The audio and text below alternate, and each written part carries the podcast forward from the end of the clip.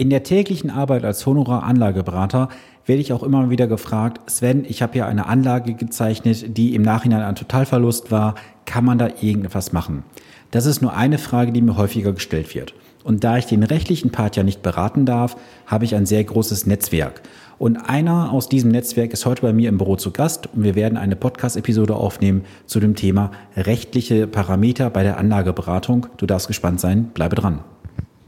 Herzlich willkommen zu Vermögensaufbau abseits der Masse. Hier bekommst du Tipps und Tricks zu den Bereichen Geld, Kapital und Wohlstand. Denn jeder falsch investierte Euro ist ein verlorener Euro. Viel Spaß dabei!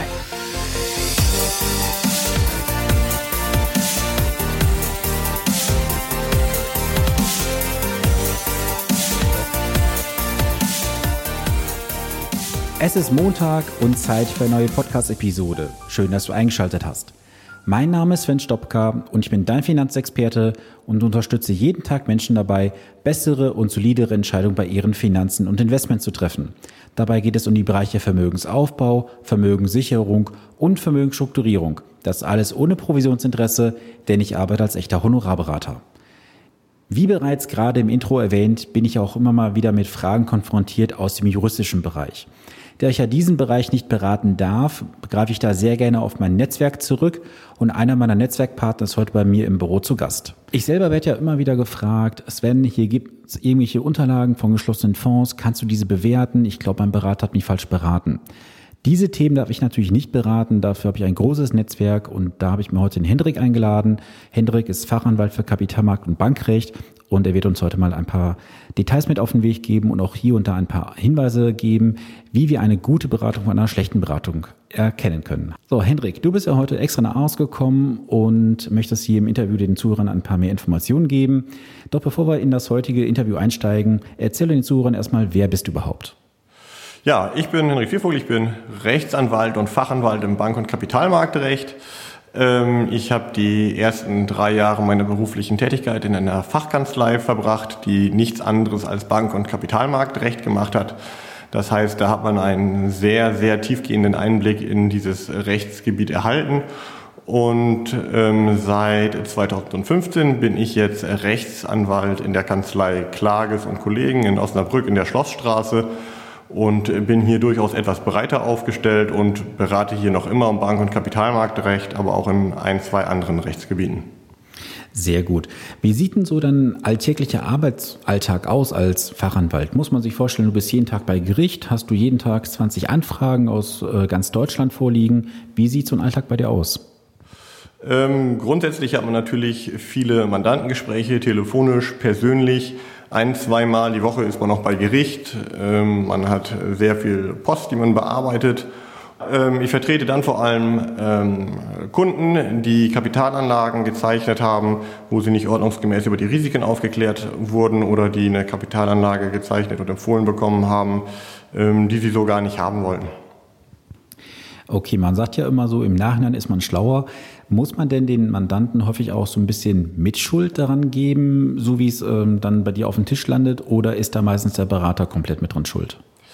Ähm, juristisch ist es so, dass die Mitschuld sicherlich in fast jedem Rechtsstreit von der Beraterseite vorgehalten wird.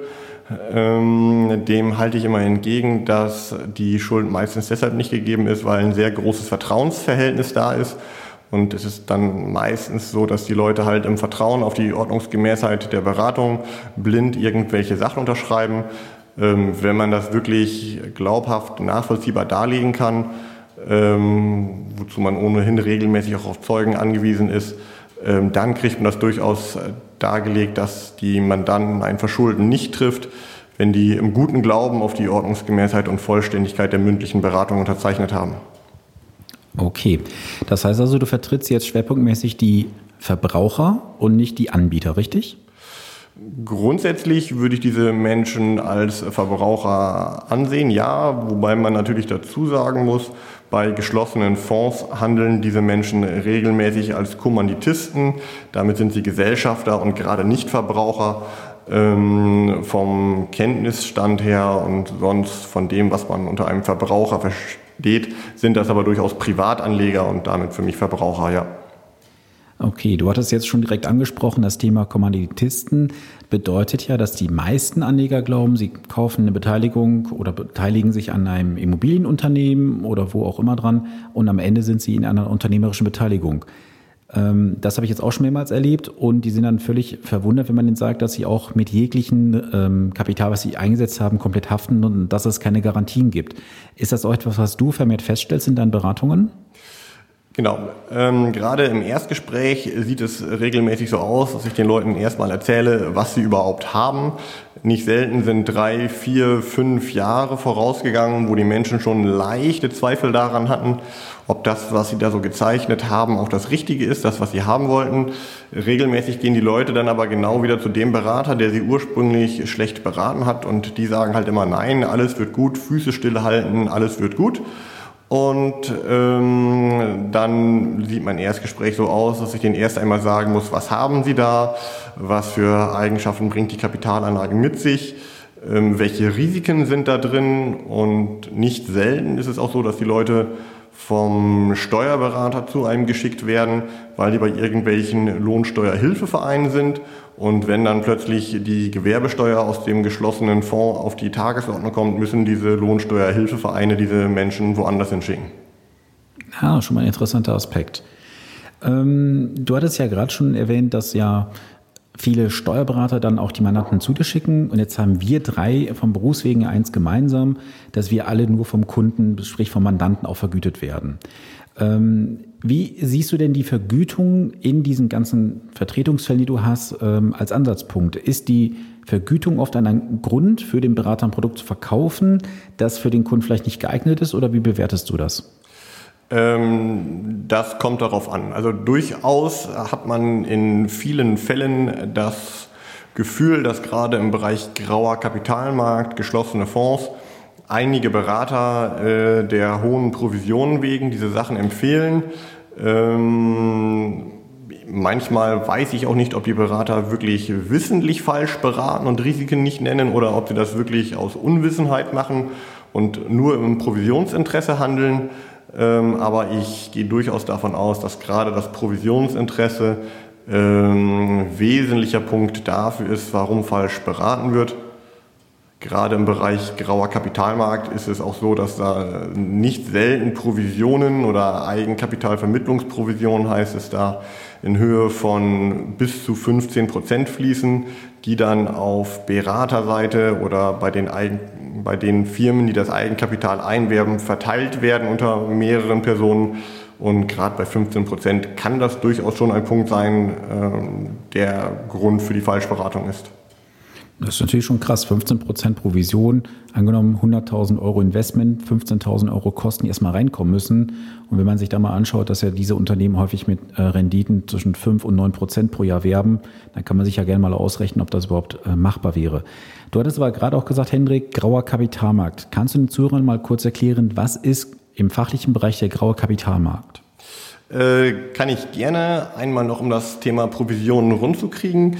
Ähm, du sprachst von den 100.000 Euro. Meistens ist es ja so, dass im grauen Kapitalmarkt noch 5% Agio draufkommen. Das ist das, was die Leute meistens so initiativ als das bewerten, was wohl dem Berater zustehen könnte. Aber im Anlagebetrag selbst sind dann weitere 10% enthalten. Ähm, nur um das zu vervollständigen. Ja, grauer Kapitalmarkt ist ein sehr, sehr weites Feld. Am ehesten kann man es abgrenzen zum Bereich Wertpapierhandel. Ähm, das heißt, Wertpapierhandel ist alles, was ich an der Börse kaufen kann, ETFs, Zertifikate, Aktien, Fonds. Ähm, und im Gegensatz dazu gibt es geschlossene Fonds, die mit den üblichen Wertpapierfonds nichts zu tun haben. Ein geschlossener Fonds ist regelmäßig nichts anderes als eine GmbH und Co. KG, als wirtschaftendes Unternehmen, wo man sich als Kommanditist beteiligt und auf meistens circa 20 Jahre gebunden ist. Diese Anlage ist nicht fungibel. Es gibt aber auch stille atypische Beteiligungen, Nachrang, Darlehen und allerlei Dinge. Da ist der Fantasie keine Grenze gesetzt, aber stille atypische Beteiligungen und Geschloss- und Kommandit Kommanditgesellschaften sind so die weit verbreitetsten Formen im grauen Kapitalmarkt. Okay. Jetzt ist ja so, dass ja auch Banken einen Ausgauaufschlag teilweise verlangen oder auch freie Berater von ähm, 5% oder bis zu 5%. Das ist kein grauer Kapitalmarkt. Ähm, das nur zur Information und zur Vollständigung hier. Ähm, Hendrik, es ist ja so, dass ich ja sehr viel oder sehr ähm, stark mit dem Bereich äh, Investmentfonds zu tun habe. Und da kommt häufig ein Thema auf das Thema Kickback. Also meine Mandanten sind sehr häufig verwundert, wenn ich ihnen sage, ja guck mal hier, da hast du einen Fonds bei der XY-Gesellschaft und hat dein Berater dir die Kickback-Provision bisher erstattet. Dann gucken die mich immer fragend an und sagen, hä, Kickback-Provision, was ist das? Ähm, wie kannst du dazu auch mal so zwei, drei Sätze verlieren? Ja, Kickbacks äh, sind in der Rechtsprechung auch ähm, immer wieder Gegenstand. Gerade bei Bankberatungen ist das ein sehr scharfes Schwert, um die Bank in die Haftung reinzukriegen. Auch wenn die, die Beratung der Banken hier durchaus etwas besser geworden ist. Ähm, früher war es auch bei den geschlossenen Fonds regelmäßig so, dass die Banken Kickbacks in nicht unerheblicher Höhe von den Fonds erhalten haben. Einige Banken haben diese geschlossenen Fonds sogar selber aufgelegt und haben dann selbstverständlich auch die Vermittlung des Eigenkapitals eingenommen und ähm, hier weitere Rückvergütungen erhalten, um den deutschen Begriff zu nehmen. Und nach der Rechtsprechung des Bundesgerichtshofes ist es schon länger so, dass ähm, ein Bankkunde grundsätzlich darauf vertrauen darf, ähm, dass er über Rückvergütungen aufgeklärt wird. Und wenn Rückvergütungen nicht genannt werden, äh, ist das ein klassischer Beratungsfehler. Ja gut, jetzt mal Hand aufs Herz. In der Praxis gibt es dann unzählige Seiten von Dokumentationen, Prospektinformationen etc. Das liest sich ja kein Kunde durch. Muss die Bank dieses Thema Kickback explizit hervorheben? Muss der Kunde dafür nochmal separat unterschreiben oder kann das auf Seite 37 ganz klein in vierer Schrift aufgeführt sein? Das kommt darauf an, also das ist typische Juristenantwort. Ähm, grundsätzlich für eine gute Beratung wäre es natürlich wünschenswert, dass der Berater es erst einmal mündlich erwähnt und dann äh, schriftlich die entsprechenden Risikohinweise und Erläuterungen durchgeht, dann noch einmal darauf hinweist und der Kunde es dann am Ende irgendwann unterschreibt. Meine Praxis sieht meistens anders aus. Ähm, da wird dann eine Stunde geredet über eine Kapitalanlage. Eine halbe Stunde ist manchmal davon auch noch Smalltalk. Ähm, und dann heißt es bitte bei den 5, 6, 7 Kreuzchen unterschreiben und dann steht das irgendwo im Kleingedruckten. Ähm, trotzdem hat der Kunde dann grundsätzlich erst einmal unterschrieben, dass er darüber aufgeklärt wurde. Und äh, gerade diese grauen Fälle sind dann halt äh, der klassische Fall, der auf meinem Schreibtisch landet, mit dem man sich auseinandersetzen muss und wo es dann schwieriger ist, der Bank eine Falschberatung nachzuweisen. Okay. Dann lass uns noch mal gern in den nächsten Punkt reinsteigen, den ich mir hier äh, notiert habe. Und zwar, es gibt ja unzählige Arten von Investments. Es geht ja dann über die ganz normalen Investmentfonds, die ich ja dann ausschließlich auch vermitteln darf. Ähm, dann gibt es ja die Immobilienbeteiligungen über die KG-Modelle. Es gibt die ähm, Firmenbeteiligung in sonstigen Art und Weisen. Es gibt diese Nachrangdarlehen und so weiter. Kannst du da mal vielleicht ein bisschen was zu ausführen? Wo lauern dort Gefahren und wo ist oft ein Irrglaube und was wird häufig von den Verbrauchern falsch verstanden? Ähm, das kann ich so pauschal kaum beantworten. Also ähm, jede Kapitalanlage hat sicherlich so ihre Vor- und Nachteile und ihre Tücken. Ähm, beim guten Berater müsste man bei jeder Kapitalanlage ordnungsgemäß aufklären können. Bei Nachrangdarlehen beispielsweise, das du gerade nanntest, wäre darüber aufzuklären, dass man damit eine nachrangige Forderung im Sinne der Insolvenzordnung hat. Das heißt, man kriegt seine Forderung erst dann bezahlt, wenn in einem Insolvenzverfahren alle anderen, sage ich mal, normalen Gläubiger zu 100 Prozent befriedigt sind. Ähm, wenn man jemandem das sagt, bin ich schon der Ansicht, ähm, dass kaum jemand diese Kapitalanlage wirklich zeichnen würde. Ähm, es sei denn, dieses Risiko wird anschließend wieder geschönt und man sagt, ja, es gibt Garantien und Sicherheiten und das Risiko tritt ohnehin nie ein. Ähm, aber grundsätzlich ähm, liegt ein Fehler, glaube ich, darin begründet, dass die meisten Kunden die Ausführungen des Beraters zu wenig kritisch hinterfragen und zu sehr auf die Ordnungsgemäßheit der Beratung vertrauen. Kannst du vielleicht den Zuhörern so zwei, drei Tipps geben, welche Fragen sie einem Berater stellen sollten in dem Zusammenhang? Ähm, dem Berater gar keine Frage stellen. Ich würde äh, grundsätzlich den Tipp geben, niemals im ersten Beratungsgespräch irgendeine Kapitalanlage zu zeichnen und abzuschließen. Alles anhören, was der Berater sagt, umfangreiche Unterlagen mitgeben lassen, eventuell anschließend auch nochmal irgendeine Suchmaschine im Internet befragen, sich selbst kritisch mit dem Thema auseinandersetzen und wenn man dann anschließend noch Fragen hat, kann man immer nochmal an den Berater herantreten Und wenn man dann immer noch Interesse an der Anlage hat, kann man sie dann in einem zweiten Gespräch auch sicherlich abschließen, aber bitte niemals im ersten Gespräch unterzeichnen. Und ich hatte in einer der letzten Episoden schon mal erwähnt, dass es ja auch dokumentiert werden muss wozu wurde beraten, in welchem zeitlichen Umfang, welche Details wurden genannt und ganz wichtig, es sollte auch jeder unterzeichnen, der bei dem Gespräch anwesend gewesen ist. Denn es gibt ja häufig auch diesen äh, Tatbestand, dass dann vor Gericht auf einmal heißt, ja, meine Frau war dabei gewesen und so weiter. Nur wenn die nicht mit unterschrieben hat auf dem Protokoll, hat der Kunde wahrscheinlich auch ein Problem, oder? Nein, wenn die Zeugin glaubhaft aussagt, dass sie dabei gewesen ist, sich an das Gespräch erinnert, die entsprechenden Pflichtverletzungen in tatsächlicher Hinsicht noch wiedergeben kann, dann ist das kein Problem.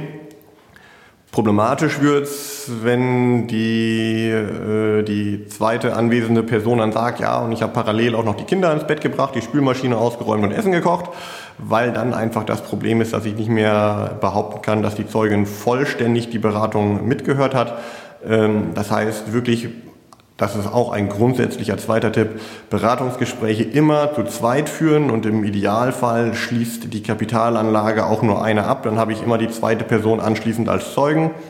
Das ähm, erhöht die Erfolgsaussichten in einem Prozess ungemein. Das war ein guter Tipp. Trotzdem sollte aber die zweite Person im Protokoll optimalerweise aufgeführt sein, um dann auch die Sachen wirklich belegen zu können. Nicht, dass irgendwie heißt, es ist fingiert worden. Selbstverständlich. Also wenn die dann da auch noch mit drin steht, namentlich, dass sie mit anwesend war, dann ist das natürlich obendrauf das Sahnehäubchen. Ähm, aber in der Realität kommt das bei mir meistens nicht vor. Ich muss mich dann mit den übrigen Fällen zurechtfinden. Okay.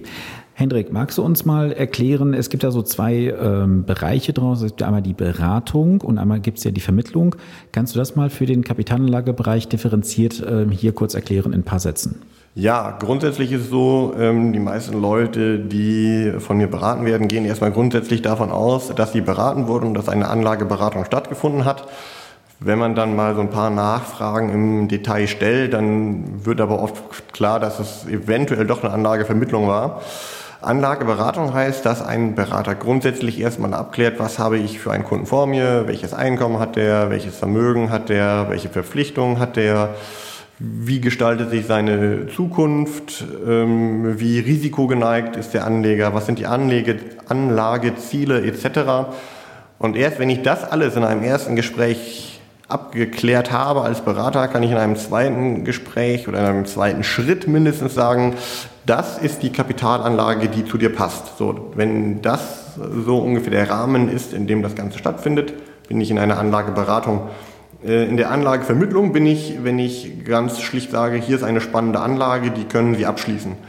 Ähm, oft gibt es dann natürlich so Randbereiche, dass gewisse Sachen schon abgeklärt werden. Die Menschen sagen dann, ja, aber wir haben mitgeteilt, dass wir konservativ und sicher anlegen wollen und auf Kapitalerhalt Wert legen. Ähm, wenn dann aber die Einkommensverhältnisse nicht sicher geklärt wurden, kann es trotzdem sein, dass man in der Vermittlung ist. Das kommt dann immer so ein bisschen auf die Einzelfallgestaltung an. Aber grundsätzlich klärt der Anlageberater halt wirklich Anlageziele detailliert ab. Und bei der Vermittlung ist es mehr so, dass nur eine Kapitalanlage vorgestellt wird. Aber auch bei der Vermittlung hat der Berater durchaus weitreichende Pflichten. Okay. Lass uns mal nochmal auf das Thema Haftung kommen. Wo sind denn oft Ansatzpunkte, also jetzt aus deiner langjährigen Tätigkeit, äh, wo du sagst, da kann man ansetzen, falls jetzt mal jemand sagt, na, ich bin da mal ins Fettnäpfchen getreten mit einer Anlage? Also grundsätzlich gibt es natürlich immer den Aspekt der Prospekthaftung, mit dem möchte ich mal anfangen, auch wenn es derjenige ist, den ich am wenigsten favorisiere. Prospekthaftung heißt, man sagt, naja, schon die Unterlagen, die der ganzen Kapitalanlage zugrunde liegen, ähm, sind nicht ordnungsgemäß und wenn der Berater mit den schriftlichen Unterlagen beraten hat, ist jede Beratung automatisch auch fehlerhaft. Ähm, da liegen die Hürden in der Rechtsprechung sehr, sehr hoch. Ähm, kommt man meistens nicht mit zum Erfolg, wird von großen Kanzleien aber gerne betrieben, weil man dann natürlich alle Mandanten mit den gleichen Klagen und Schriftsätzen verarzten kann. Ähm, ich favorisiere es eher wirklich im Detail zu gucken, wo sind die einzelnen Beratungsfehler, muss die natürlich alle mit jedem Mandanten einzeln besprechen, auch wenn es mal die gleiche Anlage ist. Und da, da muss man halt gucken, ist über jedes einzelne Risiko gesprochen worden ähm, oder auch da vielleicht nochmal vorab die grobe Differenzierung. Es gibt einmal die sogenannte anlegergerechte Beratung und die anlagegerechte Beratung. Das sind die zwei Punkte, die im Rahmen der Anlageberatung erfüllt sein müssen. Anlegergerechte Beratung heißt ähm, die Punkte, die ich gerade im Rahmen der Anlageberatung genannt habe, also Einkommen, Vermögen etc. abklären. Und dann muss der Anlageberater halt etwas empfehlen, was gerade auf diese konkrete Person zutrifft. Anlagegerechte Beratung oder auch objektgerechte Beratung, um da nicht so das gleiche Wort zu benutzen, objektgerechte Beratung setzt voraus, dass der Anlageberater wirklich ganz konkret sagt, mit welchen Vorteilen, Nachteilen, Risiken und Eigenschaften diese Kapitalanlage verbunden ist. Und ähm, da ist jeder Punkt, der nicht äh, richtig dargestellt wird, obwohl er wesentlich ist, ein potenzieller äh, Beratungsfehler Beispielsweise bei geschlossenen Fonds, weil ich da relativ viel berate, da gibt es eigentlich immer so äh, zwei, drei klassische Beratungsfehler, auf die man pocht. Ähm, dass nicht über ein Totalverlustrisiko aufgeklärt wurde, dass nicht über die fehlende Fungibilität aufgeklärt wurde, also dass man diese Anlage nicht wie eine Aktie jeden Tag loswerden und verkaufen kann. Ähm, und das dritte ist dann immer die sogenannte Kommunitistenhaftung nach dem HGB. Ähm, da ist es halt so, dass die Anleger eines geschlossenen Fonds, wenn die in den ersten drei, vier, fünf Jahren Ausschüttungen kriegen, diese von Insolvenzverwaltern typischerweise im Fall des Falles wieder zurückgefordert werden können. Spätestens wenn derartige Schreiben kommen, dann bricht für die Anleger mal eine Welt zusammen. Ist auch schon krass, ne? wenn du überlegst, dass auf der einen Seite dann vielleicht schon über Jahre auch diese Ausschüttungen verbraucht wurden, weil ja auch die Anlage wahrscheinlich mit einem gewissen Hintergrund gemacht wurde und dann kommen da nochmal gewisse Rückforderungen, vielleicht im vier- oder fünfstelligen Bereich, stelle ich mir schon relativ heftig vor. Ähm, ich hatte in der Vergangenheit ja oft auch mit diesen ganzen ähm, Goldunternehmen zu tun. Ähm, Im Vorgespräch hattest du gesagt, du hattest auch mit einem Unternehmen da schon zu tun gehabt, das war die BWF-Stiftung. Kannst du mir mal so deine Sichtweise zu diesem Thema Gold ähm, darstellen? Zumal ja auch aktuell aufgrund dieser ganzen Corona-Krise jetzt wieder diese Goldunternehmen aus dem Boden schießen ohne Ende. Da gibt es ja genug, die auch jetzt propagieren, man sollte Gold kaufen. Wie bewertest du diese Unternehmen und worauf sollte man achten? Ja, die, die Stiftung, die du gerade angesprochen hast, ähm, ist ein Fall, wo ich ausnahmsweise mal auf der Beraterseite tätig war, ähm, ist aber meines Erachtens auch hier ein Beispiel dafür gewesen, dass der Anlageberater gar nicht wusste, was er verkauft. Er hat das Produkt tatsächlich ähm, guten Gewissens versucht an den Mann zu bringen, so möchte ich es mal formulieren. Äh, der ist nach Berlin gefahren, hat sich das angeguckt, dem wurde in seinen Augen physisches Gold in die Hand gedrückt was am Ende nach äh, den Ermittlungen der Staatsanwaltschaft dann aber wohl doch nur entsprechend angesprühtes Metall war.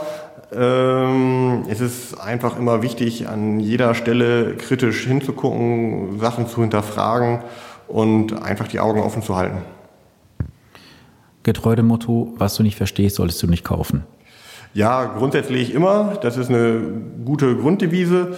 Ähm, speziell jetzt zu Gold, das war ja auch noch deine Frage. Ähm, da bin ich relativ leidenschaftslos. Wer ein bisschen Gold mag, kann sich das sicherlich irgendwie in den Tresor legen oder es gibt auch noch ein, zwei andere Möglichkeiten, wie man das machen kann. Aber diese ähm, Firmen, die vorgaukeln, damit Gewinn erwirtschaften zu können, ähm, das muss man wirklich mal sehr kritisch hinterfragen.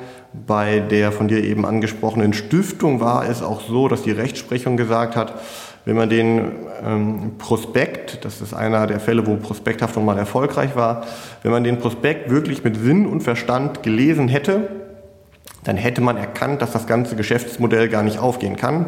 Die hatten, nur um ein Beispiel zu nennen, damit geworben, dass man Gold immer zu günstigen Preisen kurzfristig ankaufen kann und es dann langfristig äh, immer an Leute braucht, die kurzfristigen Bedarf haben. Und wenn ein Käufer kurzfristigen Bedarf hat, ist er immer bereit, einen Aufschlag zu zahlen und diesen Aufschlag wollte die Firma gerade für sich nutzen, um Gewinn einzustreichen.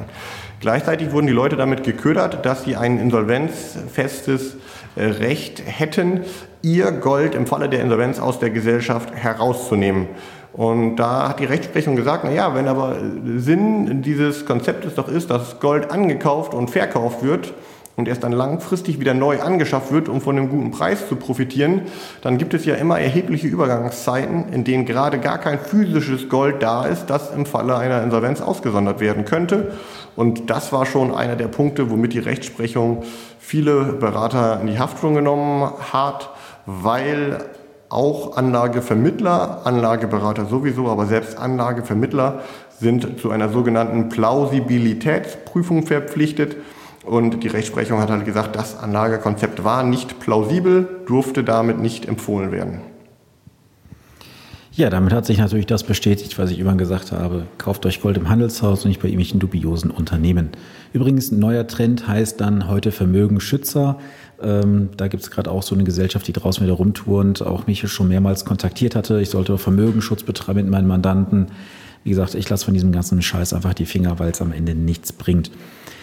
Aber Hendrik, es fällt mir gerade noch ein Thema ein und zwar oft wurden ja auch Immobilien verkauft. So gerade nach der Grenzöffnung 1990 haben ja viele in Deutschland Immobilien gekauft. Das waren ja die sogenannten Schrottimmobilien. Wie siehst du da aktuell so den Trend im Markt? Ist das immer noch so, dass da viel Schrott verkauft wird oder ist alles Gold, was glänzt? Ja, wäre ein schlechtes Beispiel, aber ist alles gerade wirklich gut an Immobilien, ähm, was verkauft wird? Oder gibt es da auch durchaus Projekte, wo du sagst, da sollte man die Augen offen halten? Ja, grundsätzlich ähm, ist der Bereich Schrottimmobilien nicht mehr so heiß, wie er mal in den 90er Jahren war. Äh, Gerade damals ähm, gab es ja auch einige Firmen, die das sehr extensiv betrieben haben, dieses Geschäftsmodell, um nur mal die Kölner und Co. als eine der vielen Firmen zu nennen. Ähm, aber das Thema kommt durchaus wieder, gerade vor dem Hintergrund der letzten Jahre. Immobilien sind permanent im Preis gestiegen. Das lockt natürlich auch immer Anlageberater hier schnell Geld zu verdienen. Das geht natürlich wieder mit dem Thema Provisionen einher, denn gerade bei so großen Projekten wie Immobilien fließen auch nicht ganz unerhebliche Provisionen. Ähm, Pflegeimmobilien, habe ich das Gefühl, sind teilweise auch noch so ein Punkt, wo den Leuten ähm, eine vermeintliche Sicherheit suggeriert wird. Aber bei Immobilien ist es halt wie bei vielen Kapitalanlagen auch. Jeder Markt kann Schwankungen in die eine oder andere Richtung unterliegen. Und je nachdem, zu welchem Preis ich dann kaufe, ähm, kann das eine gute oder auch schlechte Investition sein. Da stimme ich dir voll und ganz zu. Und was ja natürlich auch ein wichtiger Punkt ist, je mehr natürlich in so einem Prozess enthalten sind an Unternehmen, umso höher sind auch die Aufschläge, die natürlich genommen werden. Ich hatte jetzt vor kurzem mal so einem ähm, so eine Information bekommen von einem ähm, Interessenten von mir, der war jetzt in so einem Webinar drin gewesen, da wurden Immobilien angeboten mit monatlich, was waren es, 560 Euro Mieternahme und 240.000 Euro Kaufpreis. Ähm, das Ganze sollte sehr lukrativ sein über Mietpools und was weiß ich, was da noch mit drin war. Ähm, wenn man sowas natürlich dann mal unter Zahlen, Daten, Fakten betrachtet, ist sowas eher nicht lukrativ, sondern eher für den Vertrieb. Und das hatte ich dann auch mal recherchiert. Da waren insgesamt drei Firmen beteiligt, bis man überhaupt zu dem eigentlichen Objekt letztendlich gekommen ist. Und alle wollen natürlich ein bisschen was verdienen, was letztendlich der Anleger auch bezahlt. Ja, grundsätzlich hast du da recht. Ähm, auch da bei Immobilien ist meines Erachtens die Erfahrung so, oft wird den Leuten gesagt, das Ganze trägt sich von selbst. Ihr habt einfach nur die Miete, die ihr einnehmt. Damit wird das Darlehen finanziert. Ähm, die letzte Immobilie, die ich bei mir auf dem Schreibtisch hatte, da hieß es dann, für 10 Euro im Monat können Sie eine Immobilie erwerben. Und der von dir angesprochene Cashpool und viele andere Punkte sind dann oft der Grund dafür, warum diese ähm, Beträge, die man monatlich wirklich aufbringen muss, auch nachsteuern, doch höher liegen. Ähm, und da ist halt auch dann wirklich äh, gefragt, dass man genau hinschaut, was wurde versprochen zu welchen Punkten, mit welchem Betrag muss man monatlich rechnen, welche Kosten kommen zusätzlich dazu, um hier eine ordnungsgemäße Beratung prüfen zu können. Hast du denn auch Erfahrungen mit äh, Lebens- und Rentenversicherung? Ich meine, jetzt ist ja jetzt gerade auch wieder fast ein Jahrestag, denn man darf hier die Lebens- oder Rentenversicherung aktuell auch als legalen Betrug bezeichnen. Das ist ja damals vom Landgericht Hamburg auch geurteilt worden. Hast du damit auch zu tun, dass Leute zu dir kommen und sagen, hier, ich fühle mich vom Versicherer betrogen, weil da die versprochenen Renditen nicht angekommen sind, ähm, ich habe da Überschüsse nicht bekommen. Ähm, wie sieht es da aktuell bei dir aus? Doch Rentenversicherungen und Lebensversicherungen sind immer wieder selbstverständlich auch in meinem Arbeitsalltag enthalten. Ähm, sicherlich kein großer Freund der Lebensversicherung. Das mit dem legalen Betrug des Landgerichts Hamburg hast du mir gerade zum ersten Mal gesagt. Das hatte ich vorher noch nicht gehört, ist aber sehr interessant. Ähm, Lebensversicherungen, auch wenn ich da, wie ich sagte, kein großer Freund von bin, kommen bei mir oft der Gestalt vor, dass die Leute eine Lebensversicherung kündigen, was vielleicht auch gar nicht so schlecht ist. Das mag jeder für sich selbst bewerten oder da kannst du auch sicherlich gut zu beraten. Ähm, da bin ich sehr leidenschaftslos zu dem Thema, aber die Leute legen das dann nicht mehr in der Lebensversicherung an, sondern schichten es um in einen geschlossenen Fonds oder was ähnliches. Und da bin ich schon der Auffassung, da muss ein Anlageberater sagen, Achtung, Alarmglocken an. Ähm, auch wenn eine Lebensversicherung vielleicht nicht schick ist, das Geld ist verhältnismäßig sicher. Und wenn ich es dann jedenfalls in einen geschlossenen Fonds umschichte, gibt es ganz erhebliche Risikoerhöhungen, auf die dringend hingewiesen werden muss. Ja, Rentenversicherungen kommen dann eventuell mal bei mir vor, weil ein Anlageberater einem Arzt oder anderen nicht förderfähigen Personen dann doch die Riester-Rente empfiehlt, wo man nicht so ganz lange darüber prüfen muss, ob eine Falschberatung vorliegt, weil es einfach gewisse Menschen gibt, die nicht förderfähig sind. Ähm, dann muss man dann gucken, ob es eventuell noch eine indirekte Förderung gibt. Also jemand ist zwar in einem Versorgungswerk, hat aber einen Ehegatten, der förderfähig ist, etc. Äh, ist aber eher selten. Den großen Jackpot hat sicherlich jemand, der eine Schrottimmobilie kauft, Tilgung aussetzt und dann in der Lebensversicherung anspart, oder? Genau, die sogenannten Tilgungsersatzleistungen oder auch wie es früher hieß, das Dortmunder Modell. Äh, da gab es ja auch einige Banken, die da durchaus mit der Kölner zusammengearbeitet haben, um nochmal diesen Namen aufzugreifen. Ähm, Tilgungsersatzleistungen sind ein kritischer Punkt, über den man jedenfalls umfangreich beraten und aufklären muss, was leider nicht immer erfolgt. Zumindest wenn es in der Lebensversicherung läuft. Investmentdepots gibt es ja auch als Aussetzungsmodell auch das ist ja ein rein mathematisches Experiment, wo man weiß, wie viel muss ich an Ertrag erwirtschaften, um auf ein Break-Even zu kommen, um gleichzuziehen und ab wo verdiene ich dann letztendlich auch. Genau, beziehungsweise mit Bausparern, das ist eigentlich noch so das Geschäftsmodell, das am äh, häufigsten, glaube ich, verwendet wird. Ähm, es hat sicherlich den einen oder anderen Vorteil, gerade wenn man die Zinsen steuerlich auch geltend machen kann. Aber es gibt halt auch immer Risiken. Ich zahle weiterhin die vollen Zinsen. Ich könnte eigentlich schon tilgen. Ähm, man muss halt, wie so häufig im Einzelfall gucken, sich die Mühe machen, alle Vor- und Nachteile gegeneinander abwägen, um hier zum guten Ergebnis zu gelangen. Okay.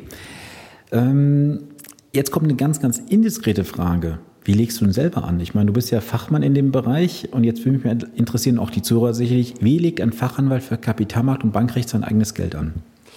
Ja, nicht schulbuchmäßig. Also ähm, wenn man es schulbuchmäßig betreibt, müsste man ja sicherlich ganz äh, breit aufgestellt sein und da kannst du vielleicht sogar tatsächlich besser beraten als ich, weil es ist viel einfacher zu sagen, dass jemand bei irgendeiner Kapitalanlage falsch beraten hat und ähm, einfach im Nachhinein ein, zwei Beratungsfehler aufdecken, als von vornherein alles richtig zu machen. Das ist bekanntlich viel schwieriger aber ich lege durchaus in, ähm, in ein, zwei ETFs an oder auch Einzelwerte, wobei das natürlich nicht schulbuchmäßig ist. Okay. Ähm, lassen wir mal abschließend noch zu einem Thema kommen, und zwar Einzelwerte. Das hattest du gerade gesagt.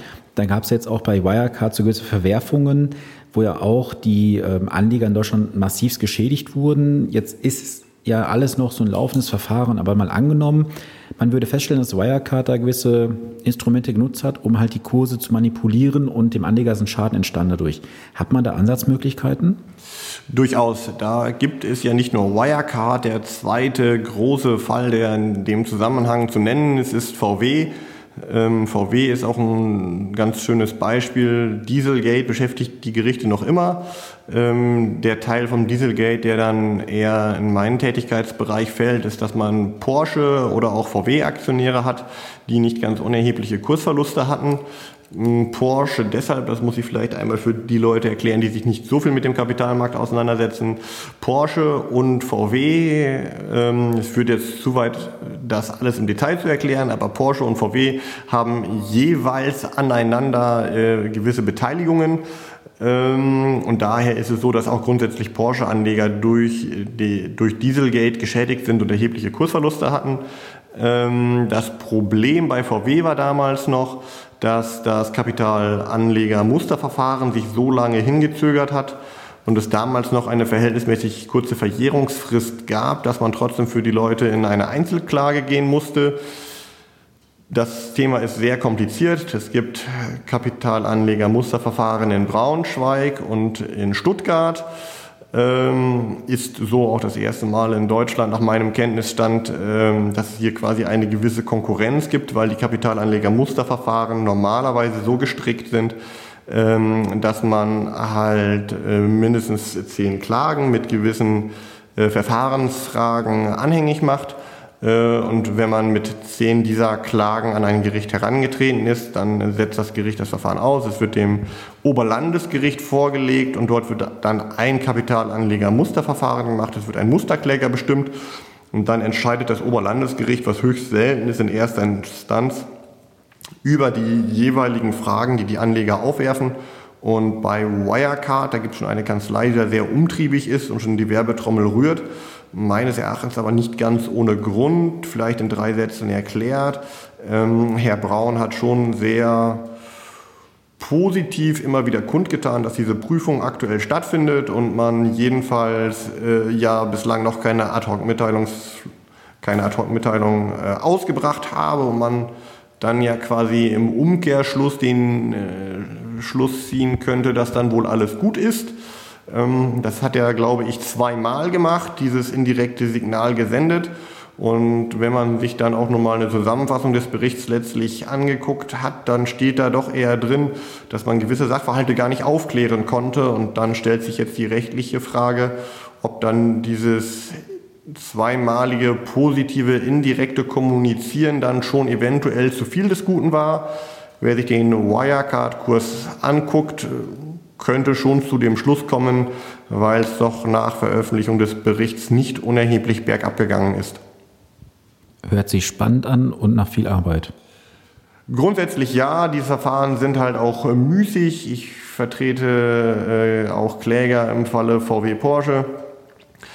Das Ganze ist jetzt mittlerweile, ich glaube, im vierten oder fünften Jahr, ähm, sind noch immer keine Urteile gefällt. Die Kapitalanleger-Musterverfahren selbst sind auch noch nicht sehr weit vorangeschritten. Das zieht sich, ähm, auch wenn das Musterverfahren sicherlich seine Vorzüge hat, führt es halt auch dazu, dass diese Rechtsstreitigkeiten besonders intensiv geführt werden, weil halt für alle Beteiligten sehr viel davon abhängt und es dauert. Geduld braucht man in jedem Fall. Okay. Ähm, du hattest gerade noch ein Wort genannt und zwar Verjährung. Wann ist das Ganze denn verjährt und ab wann läuft eine gewisse Frist? Ich meine, ich weiß es, aber vielleicht gibt es da inzwischen eine äh, Besonderheit bei diesen Fällen, wie jetzt bei Immobilien, bei Beteiligung und so weiter. Kannst du dazu noch mal ein, zwei Sätze sagen? Ja, zwei Fristen gibt es, Verjährung grundsätzlich. Ähm, das erste, damit fange ich an, das ist die sogenannte zehnjährige absolute Verjährung. Ähm, sehr ärgerlich für mich und auch für die Anleger. Ähm, zehn Jahre taggenau nach Zeichnung sind alle Ansprüche, die ich gegenüber einem Anlageberater oder auch irgendeinem Prospektverantwortlichen oder Gründungsgesellschafter herleiten könnte, brauche ich alles nicht mehr prüfen, ist alles verschwendete Zeit. Nach zehn Jahren ist das verjährt, taggenau. Ähm, ich hatte schon Mandanten bei mir sitzen, die hatten einen sechsstelligen Betrag gezeichnet, einen Monat nach zehn Jahren, also nach quasi zehn Jahren und einem Monat nach der Beratung. Dem konnte ich zwar sagen, was er für eine Anlage hatte, den musste ich dann aber leider wieder nach Hause schicken, so gern ich da auch eine Klage bei so einem hohen Streitwert ausgebracht hätte. Ähm, das Zweite, was deutlich schwieriger zu bestimmen ist, für den Anlageberater aber auch mal ausreichen kann, ist die sogenannte ähm, kenntnisabhängige Verjährung die Rechtsprechung ist da grundsätzlich sehr großzügig. Das heißt, jeder Beratungsfehler verjährt innerhalb von drei Jahren ab Kenntnis des Beratungsfehlers. Ähm, Beispiel geschlossene Fonds. Ich sagte gerade, es gibt im Wesentlichen drei Risiken, die immer so die höchste Aussicht auf Erfolg haben, auch im Prozess. Äh, die fehlende Fungibilität, das Totalverlustrisiko, die Rückforderung von Ausschüttungen ähm, wenn der Anleger eventuell schon aus Geschäftsberichten oder ähnlichem wissen konnte, dass es hier erhebliche wirtschaftliche Risiken gibt, kann zumindest mal das, die, Pflichtverletzung hinsichtlich der Aufklärung über das Totalverlustrisiko verjährt sein, wenn er zumindest grob fahrlässige Unkenntnis von den Beratungsfehlern hat. Ja, da kann man schon mal landen, wenn in vielen Geschäftsberichten drinsteht, wir sind kurz vor der Insolvenz, das Geld droht ähm, verloren zu gehen. Ähm, Dadurch weiß der Anleger aber noch nicht, dass möglicherweise Ausschüttungen zurückgefordert werden können. Diesen Beratungsfehler kann ich dann weiter geltend machen, sodass ich dann wirklich, ähm, wenn Mandanten ein solches Mandat an mich herantragen, ich das ähm, immer innerhalb des gleichen Jahres anhängig mache, weil ich einfach nicht möchte, dass irgendein Beratungsfehler verjährt, während ich eine Akte im Büro habe. Ähm, das kann ich auch gar nicht abschließend prüfen, weil ich eventuell gar nicht alle Geschäftsberichte kenne, viel zu große Unwägbarkeiten. Ähm, daher kann ich immer nur sagen, lasst euch schnell beraten, ähm, holt rechtlichen Rat ein, lasst euch nicht vom Anlageberater hinhalten. Wenn ihr irgendwelche Fragen oder Zweifel habt, fragt einen Rechtsanwalt, der sich in dem Bereich auskennt und ähm, dann kann man an der Verjährung vielleicht noch was machen.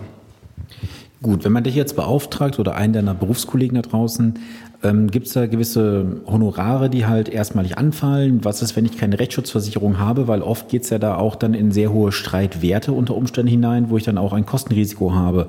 Ähm, kannst du da aus der Anwaltssicht noch ein bisschen was zu sagen? Ja, grundsätzlich ähm, mit Rechtsschutzversicherung kann man natürlich viel mehr geltend machen als ohne. Das hängt gar nicht daran, dass ich irgendeine Rechtsschutzversicherung beuteln möchte.